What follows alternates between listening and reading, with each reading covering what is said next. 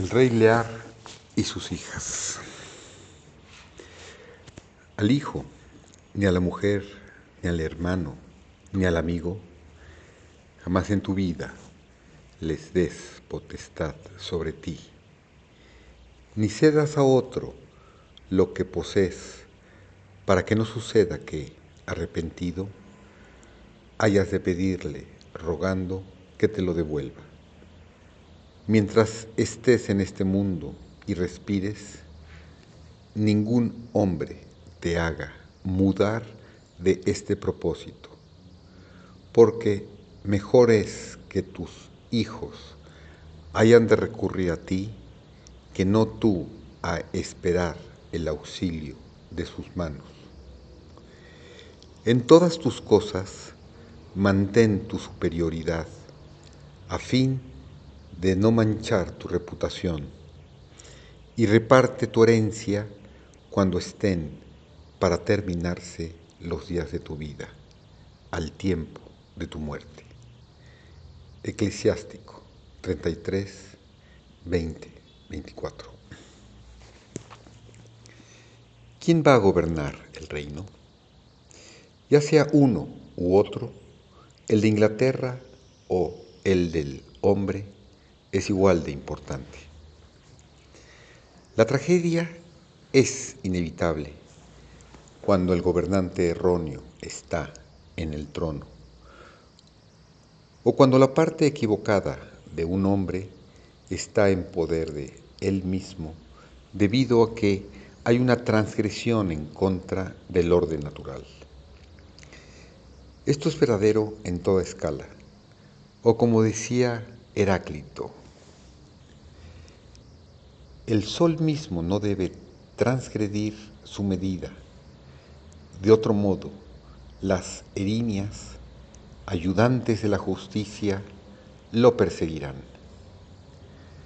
The sun himself must not transgress his measure, else the erinias, helpers of justice, will pursue him. En la mitología griega, las erinias son personificaciones femeninas de la venganza que perseguían a los culpables de ciertos crímenes. También se les llamaba Euménides, en griego antiguo, benévolas, que se utilizaba para evitar su ira cuando se pronunciaba su verdadero nombre.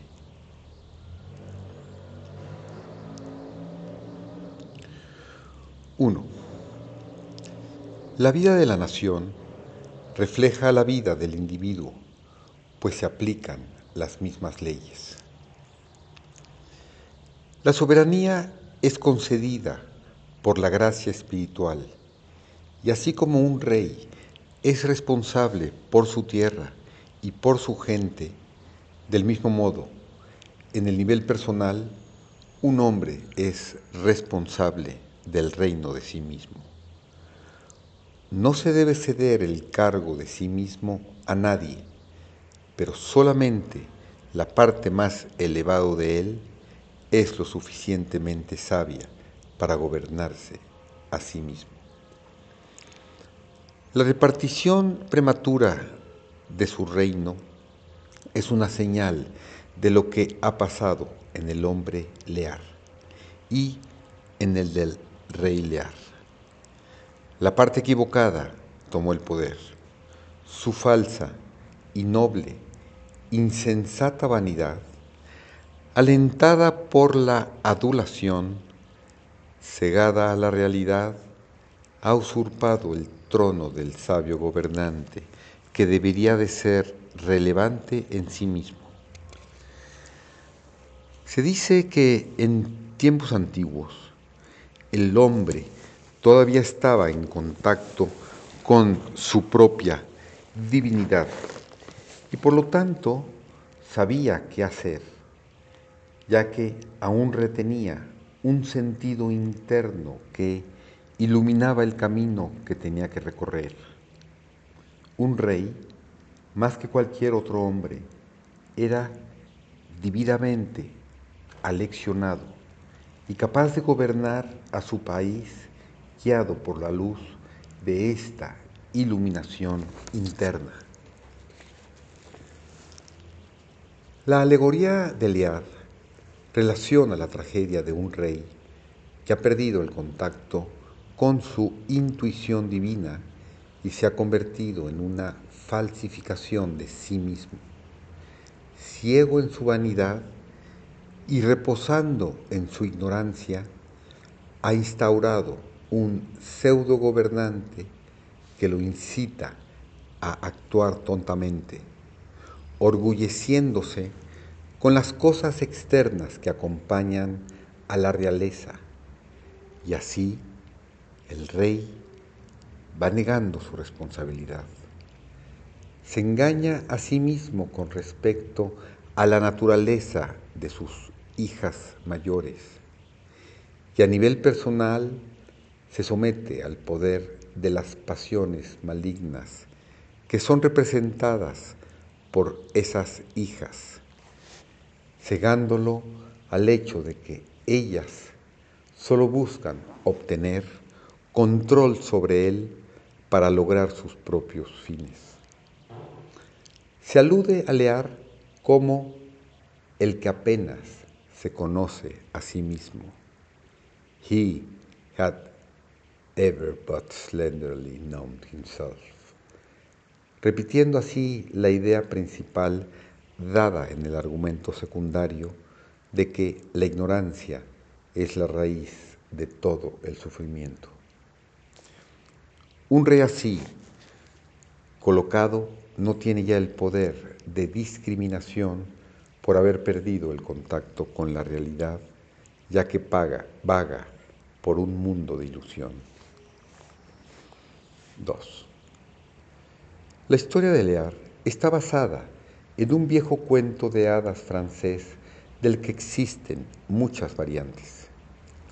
Es un cuento clásico que relata cómo el rey destierra a su hija menor al ser engañado y halagado por sus hijas mayores, quienes lo traicionan y lo expulsan al mundo cruelmente. Una parte integral de esta historia es el leal vasallo que alcanza a ver la insensatez de las acciones del rey y busca disuadirlo de su propósito.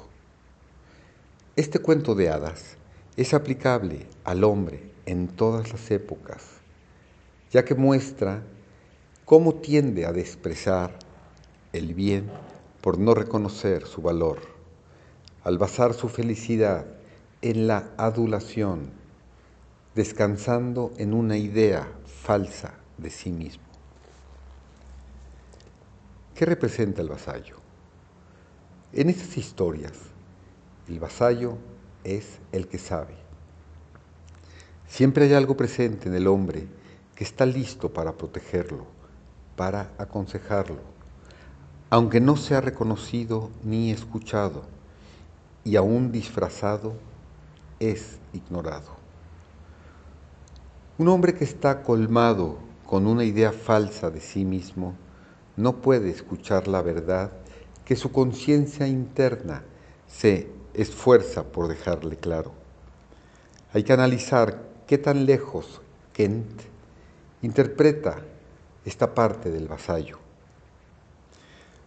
Cuando Lear hace su severa declaración, desheredando a su hija menor, Kent es el único que intenta ponerse entre el dragón y su furia, between the dragon and his wrath.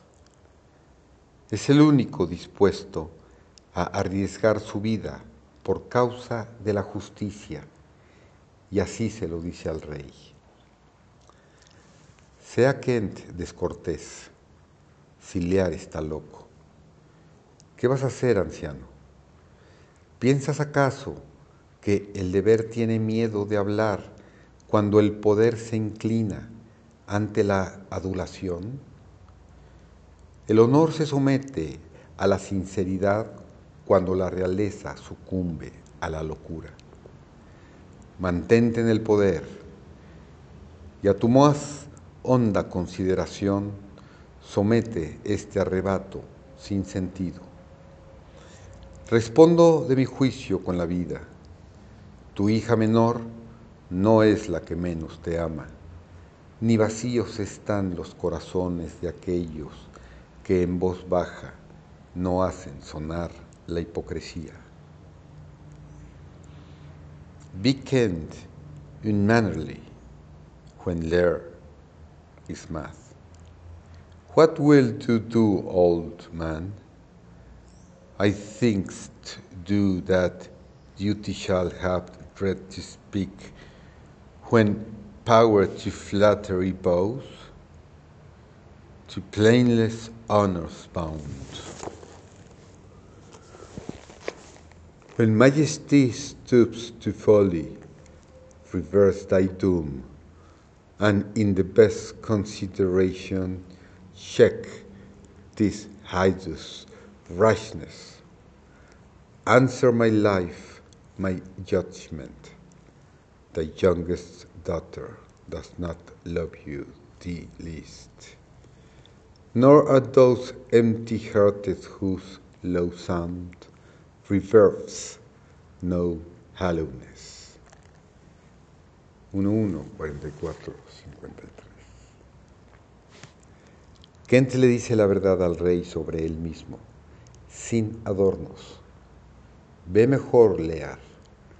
Déjame seguir siendo el real blanco de tus ojos.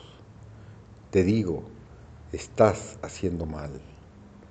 See better, Lear and let me still remain the true blank of thine eye. I tell thee, do just evil. Kent representa lo que se llama la conciencia en un hombre, la voz interior que siempre está luchando por ser escuchada entre el estruendo de la falsedad, mientras pacientemente reitera la verdad. La conciencia, como a Kent, se le destituye, es expulsada de uno mismo. Una vez que el bien ha sido rechazado, la propia bondad del corazón de Lear, representada en su hija menor, hace que sea inevitable que la conciencia continúe, porque el leal vasallo ahora se ha convertido en una molestia. De este modo, Lear se queda dependiente de sus hijas mayores, quienes más adelante son llamadas en la obra como enfermedad, disease, y se queda sin médico, pues éste también ha sido desterrado. Sin embargo, regresa disfrazado y le dice, Profeso ser no menos de lo que aparento, ser leal a quien ponga en mí su confianza y amarlo si es honesto. I do profess to be no less than I seem, to serve him truly that will put me in trust, to love him that is honest. No 4, 13, 15.